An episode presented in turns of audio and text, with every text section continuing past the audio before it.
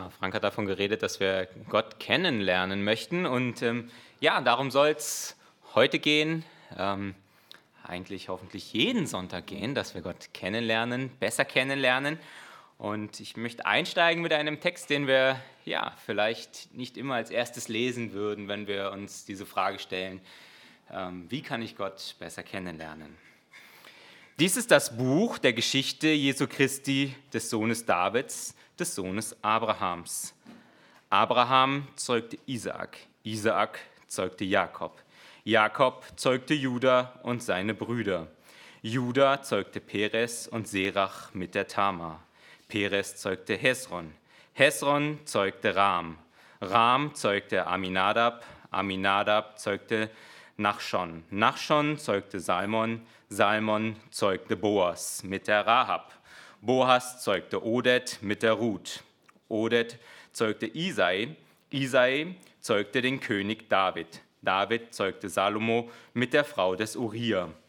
Salomo zeugte Rehabiam, Rehabiam zeugte Abia, Abia zeugte Assa. Assa zeugte Josaphat. Josaphat zeugte Joram. Joram zeugte Usia. Usia zeugte Jotam. Jotam zeugte Ahas. Ahas zeugte Hiskia. Hiskia zeugte Manasse. Manasse zeugte Amon. Amon zeugte Josia. Josia zeugte Joachim und seine Brüder um die Zeit der babylonischen Gefangenschaft. Nach der babylonischen Gefangenschaft zeugte Joachim Shealtiel, Shealtiel zeugte Serubabel, Serubabel zeugte Abihud, Abihud zeugte Eliakim, Eliakim zeugte Assor, Assor zeugte Zodak, Zodak zeugte Achim, Achim zeugte Eliud, Eliud zeugte Eleazar, Eleazar zeugte Matan, Matan zeugte Jakob, Jakob zeugte Josef, den Mann Marias, von der geboren ist Jesus, der da heißt Christus. Alle Geschlechter von Abraham bis zu David sind 14 Geschlechter. Von David, von David bis zur babylonischen Gefangenschaft sind 14 Geschlechter. Von der babylonischen Gefangenschaft bis zu Jesus Christus sind es 14 Geschlechter. Matthäus 1, 1 bis 17. Und ich würde sagen, der schwierigste Teil für mich ist heute Morgen erledigt, diese Namen vorzulesen. Ja, ein Text, den wir vielleicht eher zu Weihnachten uns betrachten würden, die Anfangsgeschichte der Evangelien rund um die Geburt von Jesus Christus. Und ich weiß, als Gemeinde sind wir oft spät dran mit gewissen Dingen, aber dass Weihnachten nun einen Monat zurückliegt, das haben wir dann doch auch mitbekommen. Ähm, aber wir wollen eine neue Predigtreihe starten und wollen uns ja mindestens einmal in diesem Jahr mit dem Matthäus-Evangelium beschäftigen. Und da ist dies nun eben der Beginn und auch in den kommenden Wochen werden uns manche Geschichten begleiten, die wir vielleicht eher letzten Monat gehört hätten. Aber Vielleicht auch nicht schlecht, nochmal Revue passieren zu lassen, was wir da letzten Monat eigentlich gefeiert haben. Ja, Jesus besser kennenlernen. Ich glaube, das tun wir vor allem auch dann, wenn wir eben direkt von ihm hören. Und deswegen freue ich mich auch wirklich, dass wir ja mal wieder durch ein Evangelium hindurchgehen, hören, was Jesus sagt, betrachten, was Jesus tut, Gedanken, mit ihm selber teilen. Und ich weiß nicht, ähm, vielleicht einmal Hände hoch, wer von euch hat schon mal jemandem ein neues Testament geschenkt? Einem Freund, einem Bekannten, jemanden auf der Straße? Ähm, ja, ist euch bewusst, dass diese Verse, die ich gerade eben gelesen habe, je nach Größe, so die erste halbe Seite sind, wenn jemand das Neue Testament aufschlägt? Ja? Und äh, vielleicht würden wir sagen, fang vorne an zu lesen, aber ab Vers 18. Ja? ähm, weil wer weiß, ob du nach der halben Seite das Ding schon irgendwie in die, in die Ecke legst und gar nicht mehr anschaust. Wenn wir jemanden Jesus Christus beschreiben möchten und Antwort geben auf die Frage, wer er ist, dann würden wir nicht damit anfangen. Aber offensichtlich, Matthäus und auch Gott hat es gefallen, damit anzufangen. denn sie stellen das an den Anfang seines Berichtes. Und er nennt es ja selber das Buch der Geschichte von Jesus Christus.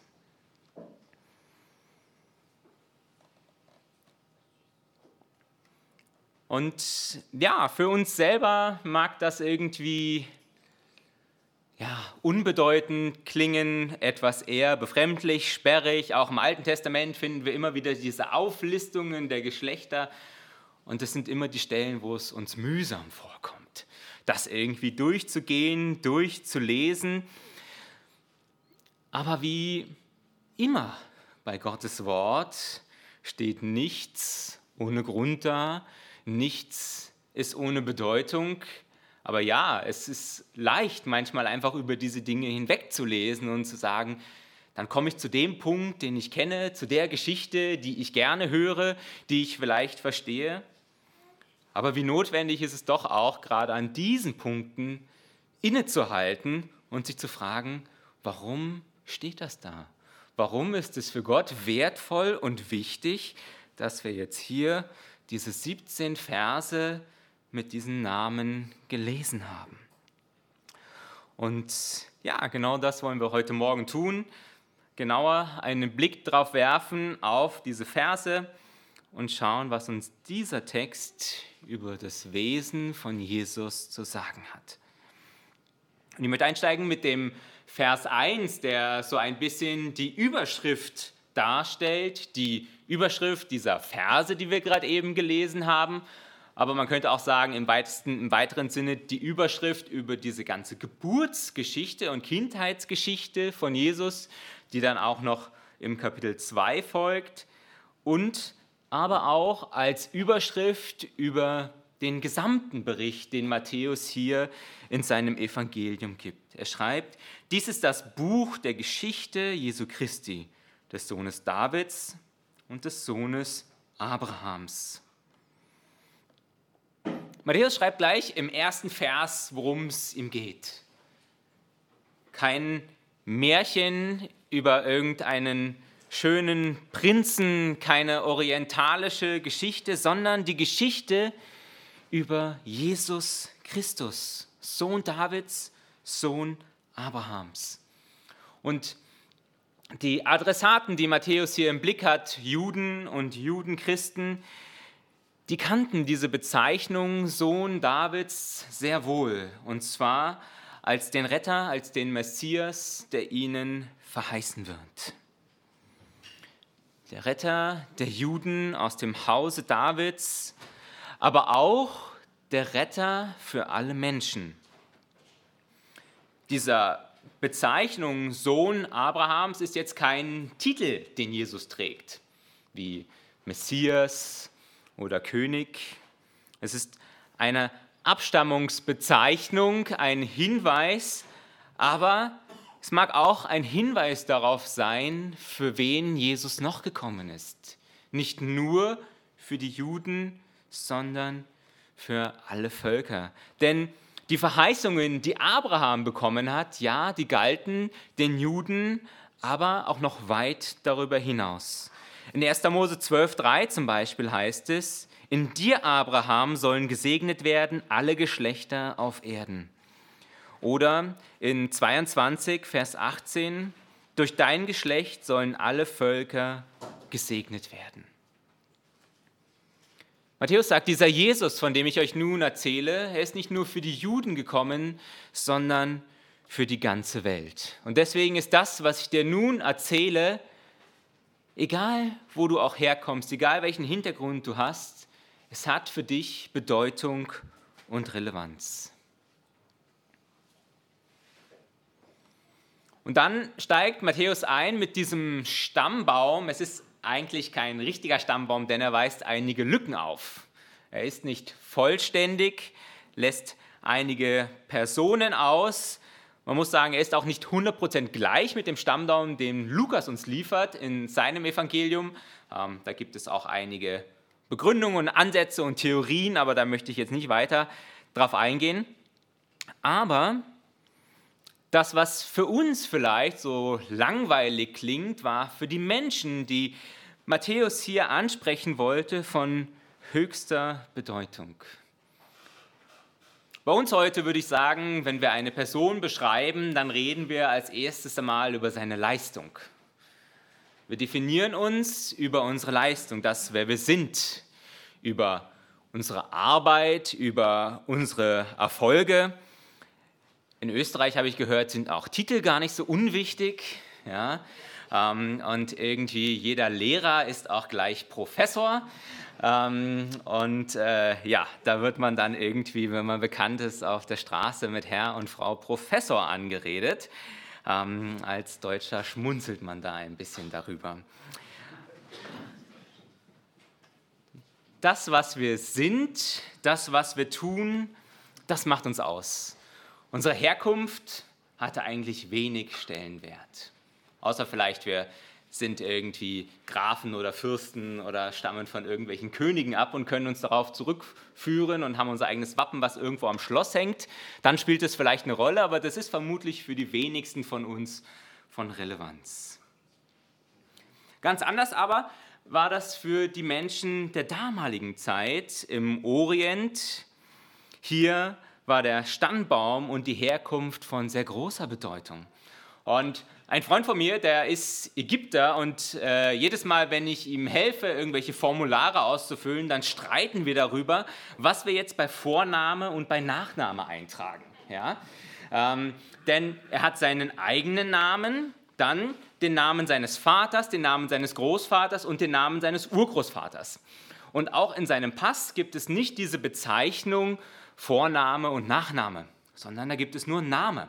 Und er sagt, das ist mein Name. Das kann man nicht trennen.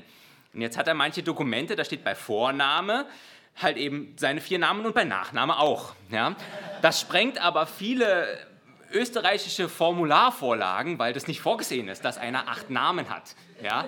Ähm, und ja, gerade wenn es dann um Pässe geht oder um irgendwelche offiziellen Dinge, dann ist das gar nicht so einfach. Ja? Also sein Name und seine Identität hängt ganz stark davon auch ab, wer seine Vorfahren sind. Ja? Und seine Kinder werden das auch so übernehmen. In unserer westlichen, individualisierten Welt, ja, da stößt es vielleicht auch ein bisschen auf Skepsis, wenn wir das betrachten, dass irgendwie so die ganze Familie oder Sippe in den Blick genommen wird und wir uns darüber definieren, was vielleicht mein Onkel oder mein Großvater getan hat. Denn das führt natürlich auch zu gewissen Zwängen. Denn dann mache ich auch mein Handeln eines, einer anderen Person mit mir selber gemein. Und das hat durchaus auch negative Auswirkungen. Wir kennen das zum Beispiel, wenn, ja, wenn Frauen in Europa eigene Wege gehen und das den Familien nicht gefällt. Ja, das ist dann ähm, da kommen dann immer wieder zum Beispiel sogenannte Ehrenmorde, ein Titel, der vollkommen irreführend ist, in die Schlagzeilen dann, wenn Familienangehörige der Meinung sind, dass das, was eine Frau getan hat, die Ehre der Familie beschmutzt und nur dadurch quasi die Ehre wiederhergestellt werden kann, wenn man diese Frau umbringt.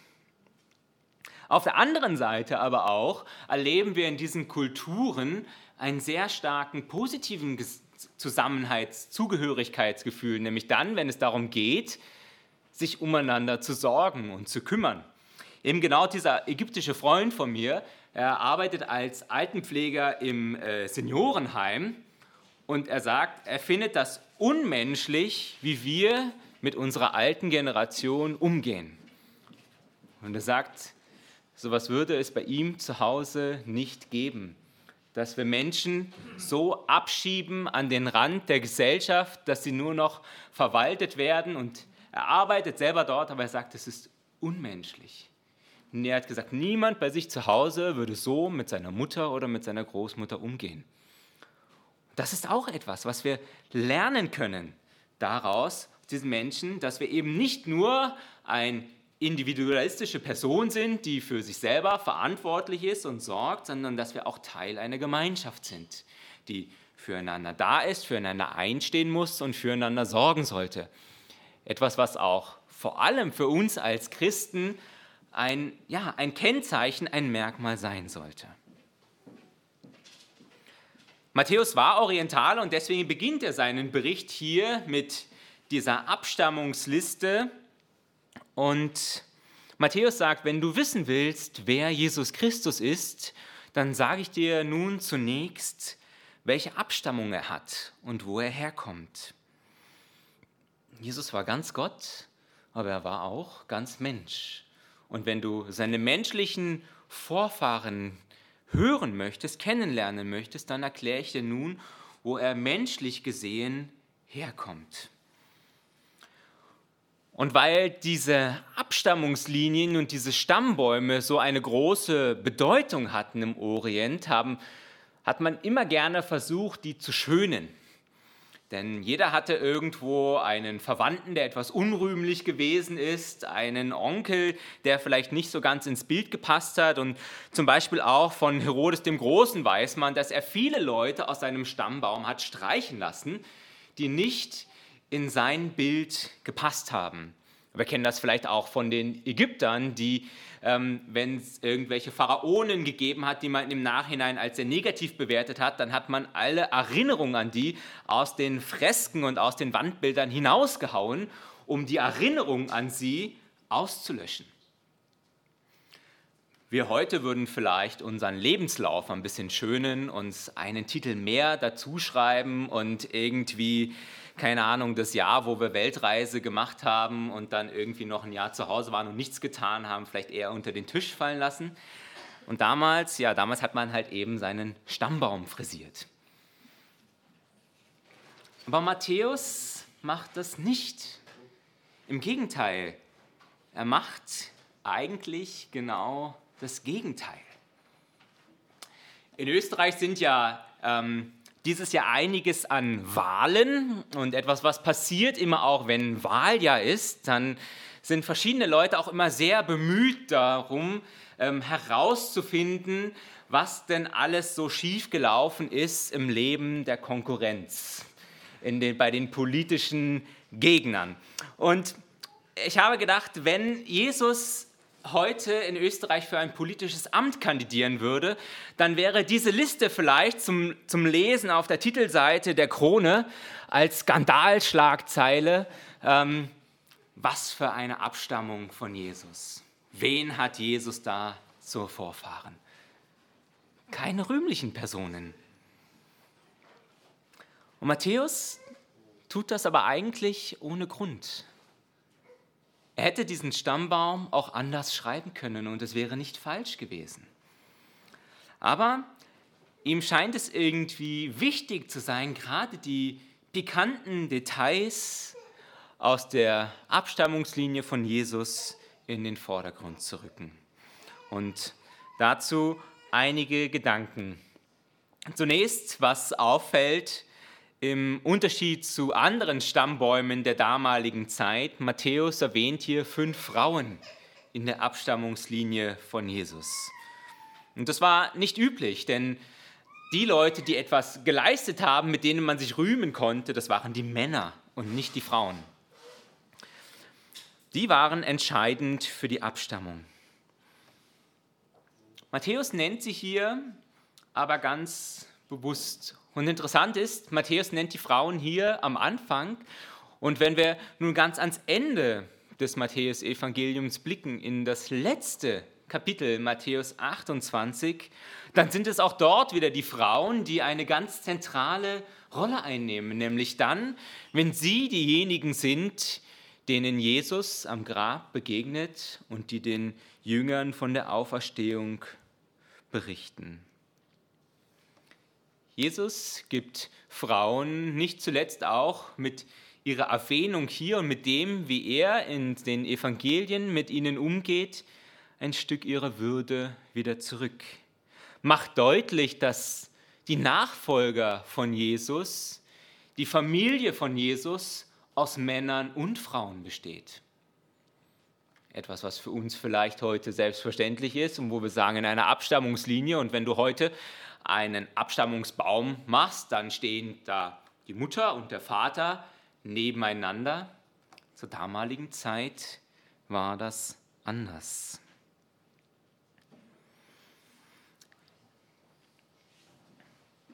Frauen im Orient und teilweise auch noch heute in patriarchalen Gesellschaften werden unterdrückt, erniedrigt, aus dem öffentlichen Leben entfernt, müssen sich verhüllen und haben keine Rechte. Jesus stellt sich entgegen, Matthäus stellt sich dem entgegen, indem er diese Frauen hier erwähnt, neben Königen und neben bedeutenden Persönlichkeiten der damaligen Zeit, der Geschichte Israels.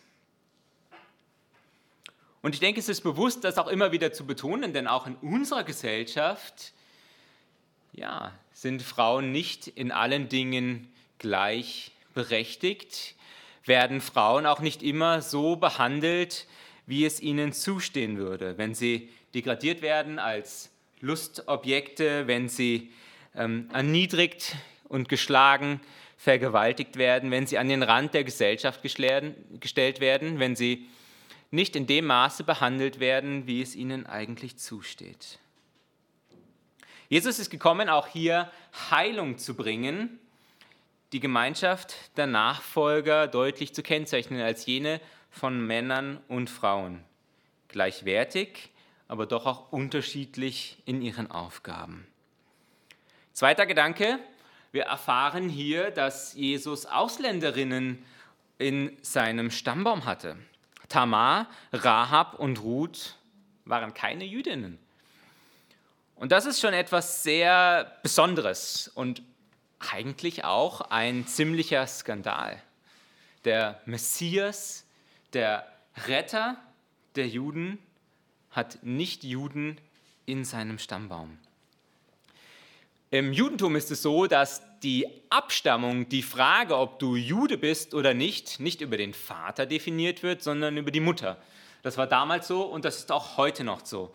Und umso pikanter ist es, wenn Matthäus hier schreibt, dass Jesus Vorfahrenen hatte, die keine Juden gewesen sind. Im Islam zum Beispiel ist es anders. Da definiert sich deine Zugehörigkeit zum Islam über den Mann, ganz gleich, welchen Glauben oder welche Religion die Frau hat.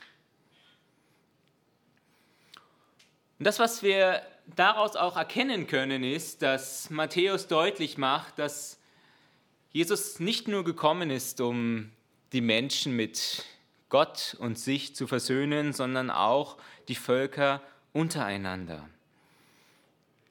Und ich glaube, das ist etwas, was unglaublich wichtig ist, auch für uns heute, uns immer wieder bewusst zu machen, für wen ist Jesus gekommen?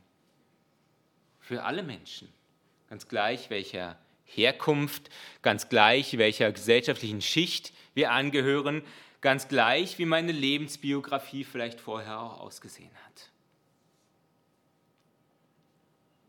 Und das, was sich vielleicht so leicht sagen lässt, wo wir schnell mit dem Kopf nicken, ist vielleicht doch in der Praxis gar nicht so einfach. Denn wenn wir einen dritten Gedanken aufgreifen, dann sehen wir, dass da durchaus Menschen dabei sind, mit denen wir vielleicht auch uns hier in unserer Mitte durchaus schwer tun würden.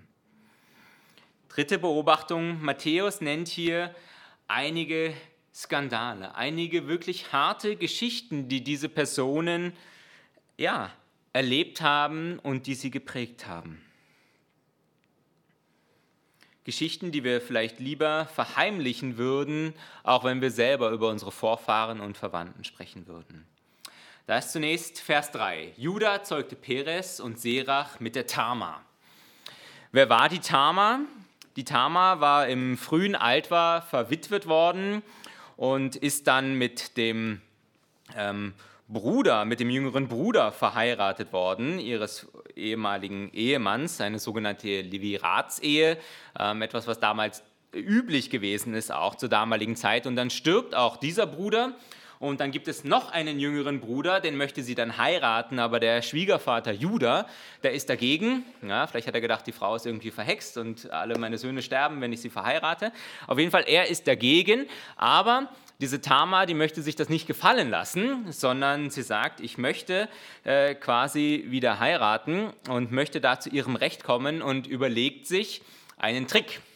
Ja, und zwar verkleidet sie sich als Prostituierte und geht ans Stadttor, wo ihr Schwiegervater sitzt, verführt den Schwiegervater, schläft mit ihm und bei diesem und der Schwiegervater merkt das zunächst gar nicht, ja, und ähm, da, wo sie miteinander schlafen, da werden eben Peres und Serach gezeugt. Ja, ähm, was für eine Geschichte, ja. Wer hat diese Person irgendwie an seinem Stammbaum und wenn man dann da durchgeht und irgendwie anderen Leuten erzählt, ha, wer ist denn das, was hat die gemacht, dann erzählt man diese Geschichte. Ja? Niemand. Ja? Das war Inzest, das war verboten, auch zur damaligen Zeit unter den Juden. Das ist etwas, das würden wir doch eher verschweigen. Vers 5, Salomon zeugte Boas, Salmon zeugte Boas mit der Rahab. Rahab lebte in Jericho äh, vor der Eroberung, war keine Israelitin, war Heidin und war zugleich stadtbekannt, weil sie eine Hure gewesen ist. Ja, ähm, eine Prostituierte im Stammbaum von Jesus. Etwas, das wir vermutlich auch eher auslassen würden, wenn wir über unsere Verwandtschaft sprechen würden. Matthäus erwähnt sie hier aber extra. Vers 6. Die Frau des Urias. David zeugte Salomo mit der Frau des Urias. Diese Frau kennen wir. Ähm, es ist die Bathseba. Aber Matthäus sagt hier, David zeugt Salomo nicht mit seiner Frau, sondern mit der Frau eines anderen. Ja? Mit der Frau des Urias. Und ja, vielleicht denkt man, ja, da ist jetzt ähm, David im Stammbaum von Jesus. Das ist einer der, der Guten, der Lichtblicke, der König David. Ähm, also wenn du den in deinem Stammbaum hast, dann bist du schon wirklich wer. Aber dann kommt Matthäus hier mit diesem Seitenhieb. Ja? Auch das wäre nicht nötig gewesen. Wenn man diese, diese Reihenfolge hier folgt, die Matthäus ja ganz oft ähm, gebraucht, dann könnte man einfach sagen, und David zeugte Salomo. Macht er aber nicht sondern wie um da irgendwie noch zu, zu ärgern, ja, oder irgendwie da noch so einen Finger in die Wunde zu legen, dann fügt er hier noch diesen Satz an. Und ja, ähm, was hat es auf sich mit dieser Frau des Urias? Ähm, Uriah, das war ein, ein treuer Soldat des Königs David, der für ihn Schlachten geschlagen hat und ähm, ja, während ähm, dieser Uriah für David gekämpft hat, hat sich der Salomo in seine Frau verguckt, in die Bathseba. David, ja.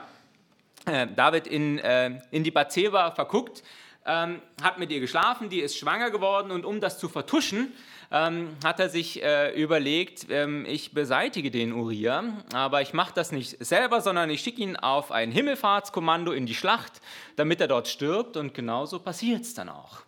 Ja, ähm, das kommt dann auch ans Licht. David wird ja, dafür auch gerügt. Furchtbares Leid, was dadurch entsteht. Ja, nicht nur für ihn, sondern auch für das ganze Volk.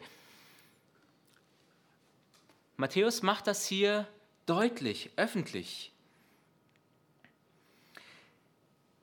Das sind große Abgründe, die sich hier auftun, großes Versagen, in der menschlichen Herkunftsgeschichte von Jesus.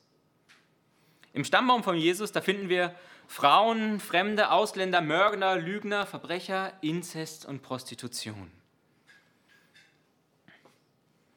Das, was für uns schon harter Tobak ist, das war für die Juden damals ein Unding. Niemand hätte so einen Stammbaum über sich verfasst. Aber das, was Matthäus hier tut und das, was Gott uns hier offenbart, ist, dass Jesus jeden in seiner Familie annimmt.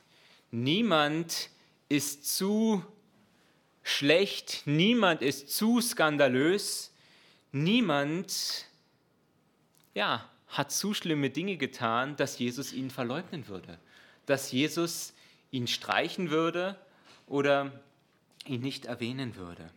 Alle können Teil der Familie Gottes werden. Und wo wir sagen würden, ja, Frauen, fremde Ausländer, das leuchtet uns irgendwie noch ein. Jesus, der ist so inkludierend, ja, und da sollen wir uns öffnen und irgendwie diese Gemeinschaft miteinander leben. Das sind Menschen, die heißen wir willkommen, ganz natürlich.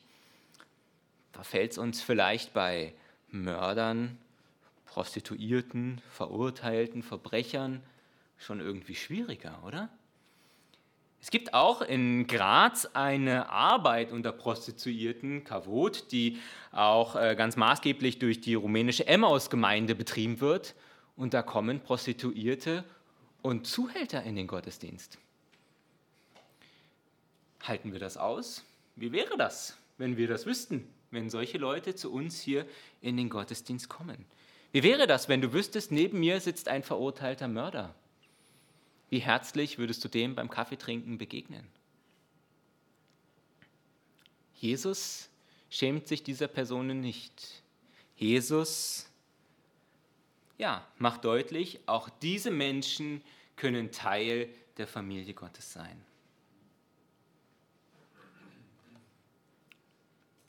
Dieser Stammbaum zeigt auch, dass jeder Jesus braucht. Ganz gleich, ob du König bist, ob du Vater vieler Völker und Held und glorreich bist, ob alle deiner gedenken oder ja, ob du Lügner, Verbrecher und Abschaum in den Augen der Menschen bist. Jeder braucht den Messias, Jesus Christus. Und dann noch ein letzter Gedanke. Jesus, ja, Jesus schämt sich nicht für uns. Und ich habe vorhin schon gesagt, wir sind ja Teil einer individualistischen Gesellschaft und so ganz grob unterteilt man ja in Schamkultur und Schuldkultur. Und etwas, was aus dieser individualistischen Gesellschaft resultiert, ist auch, dass wir jeden selber verantwortlich machen können für das, was er tut. Oder wir tun es oft. Ähm, ich handle und ich werde dafür verantwortlich gemacht. Und das ist ein Kennzeichen von Schuldkultur, dass es immer auch um eine persönliche Schuld geht. Und das ist ja auch etwas, was wir tun, wenn etwas passiert, ein politischer Skandal oder wenn eine Firma pleite geht und Missmanagement betreibt, dann suchen wir den Schuldigen. Ja, und äh, in der Regel finden wir auch immer jemanden, ob der es dann wirklich war, ist vielleicht die andere Frage und ob er es vielleicht alleine war, auch. Aber wir finden dann jemanden. Im Orient und ich jetzt vielleicht mit meiner deutschen Brille würde sagen, auch ein Stück weit in Österreich, ähm, sind eher dann in der Schamkultur zu Hause, im Orient sowieso und ich würde sagen auch ein Stück weit hier in Österreich. Ähm, Dort ist weniger der Einzelne im Mittelpunkt, sondern ist immer Teil der Gruppe. Und das Verhalten eines Einzelnen wird, hat immer Auswirkungen auf das, wie die ganze Gruppe gesehen wird. Das heißt, wenn ich mich falsch verhalte, dann führt das zu Peinlichkeit und Scham in der ganzen Gruppe, was dann auch dazu führt, dass ich vielleicht noch mal stärker versuche, das zu vermeiden oder zu vertuschen. Ähm, mir ist aufgefallen, als ähm, 2019 dieser sogenannte Ibiza-Skandal ähm, in Österreich die Runde gemacht hat, dass ganz viel davon geredet worden ist, wie werden Österreicher jetzt in der Welt wahrgenommen. Ja, ähm, aber niemand von uns war auf Ibiza und hat lustige Getränke getrunken und sich mit äh, Damen unterhalten. Ähm, und trotzdem war das ganz stark ähm, in den Medien so dieses So sind wir nicht. Ja, ist eh klar. Ich bin ja nicht diese Person. Ja, ähm, ich habe damit nichts zu tun, ich habe das nicht gemacht, aber das Ansehen Österreichs war beschmutzt. Zeichen einer Schamkultur. Das Verhalten eines anderen projiziere ich auf mich oder auf eine Gruppe. Und das führt zu gewissem Druck, perfekt sein zu müssen, mich in einer Art und Weise zeigen zu müssen, wie ich vielleicht gar nicht bin. Denn vielleicht ist es mir egal, Aber was macht es dann mit der Gemeinschaft, von der ich Teil bin? Und ja, jede Kultur ist immer ein Teil von dem und ein Teil von dem, aber ähm, man versucht so grob das in diese beiden Dinge einzuteilen. Und ja, wir alle haben vermutlich auch Dinge in unserem Leben, von denen wir hoffen, dass sie nie ans Tageslicht kommen. Ja, wo wir denken, wenn die Leute hier wüssten, was ich da getan habe oder gedacht habe oder was dort in meiner Vergangenheit passiert ist, dann würde ich nächste Woche hier nicht mehr sitzen wollen. Weil das, wie die Leute dann mit dem Finger auf mich zeigen und wie sie über mich denken, das halte ich nicht aus. Und weißt du, Jesus weiß all diese Dinge über dich. Und im Hebräerbrief lesen wir etwas ganz Wundervolles dazu, wenn Jesus genau über dieses, oder wenn, ja, lesen wir etwas ganz Wundervolles. Und dort heißt es in Hebräer 2, Vers 11, jetzt haben alle den einen Vater, sowohl Jesus, der die Menschen in die Gemeinschaft mit Gott führt, als auch die Menschen, die durch Jesus zu Gott geführt werden. Darum schämt sich Jesus auch nicht, sie seine Brüder und Schwestern zu nennen. Wenn Jesus sich nicht für dich schämt, ganz gleich, was du getan hast, wenn er sagt, du bist mein Bruder und meine Schwester. Wenn Jesus nicht mit dem Finger auf dich zeigt und sagt, schau dir den mal an, was der getan hat und schau, wie eklig du bist dann brauchst du dich auch nicht zu schämen. Dann brauchst du dich auch nicht vor Jesus zu verstecken. Jesus sagt, du bist mein Bruder, meine Schwester, du bist Teil meiner Familie. Jesus befreit uns von Schuld und Scham und führt uns zu seinem Thron. Amen.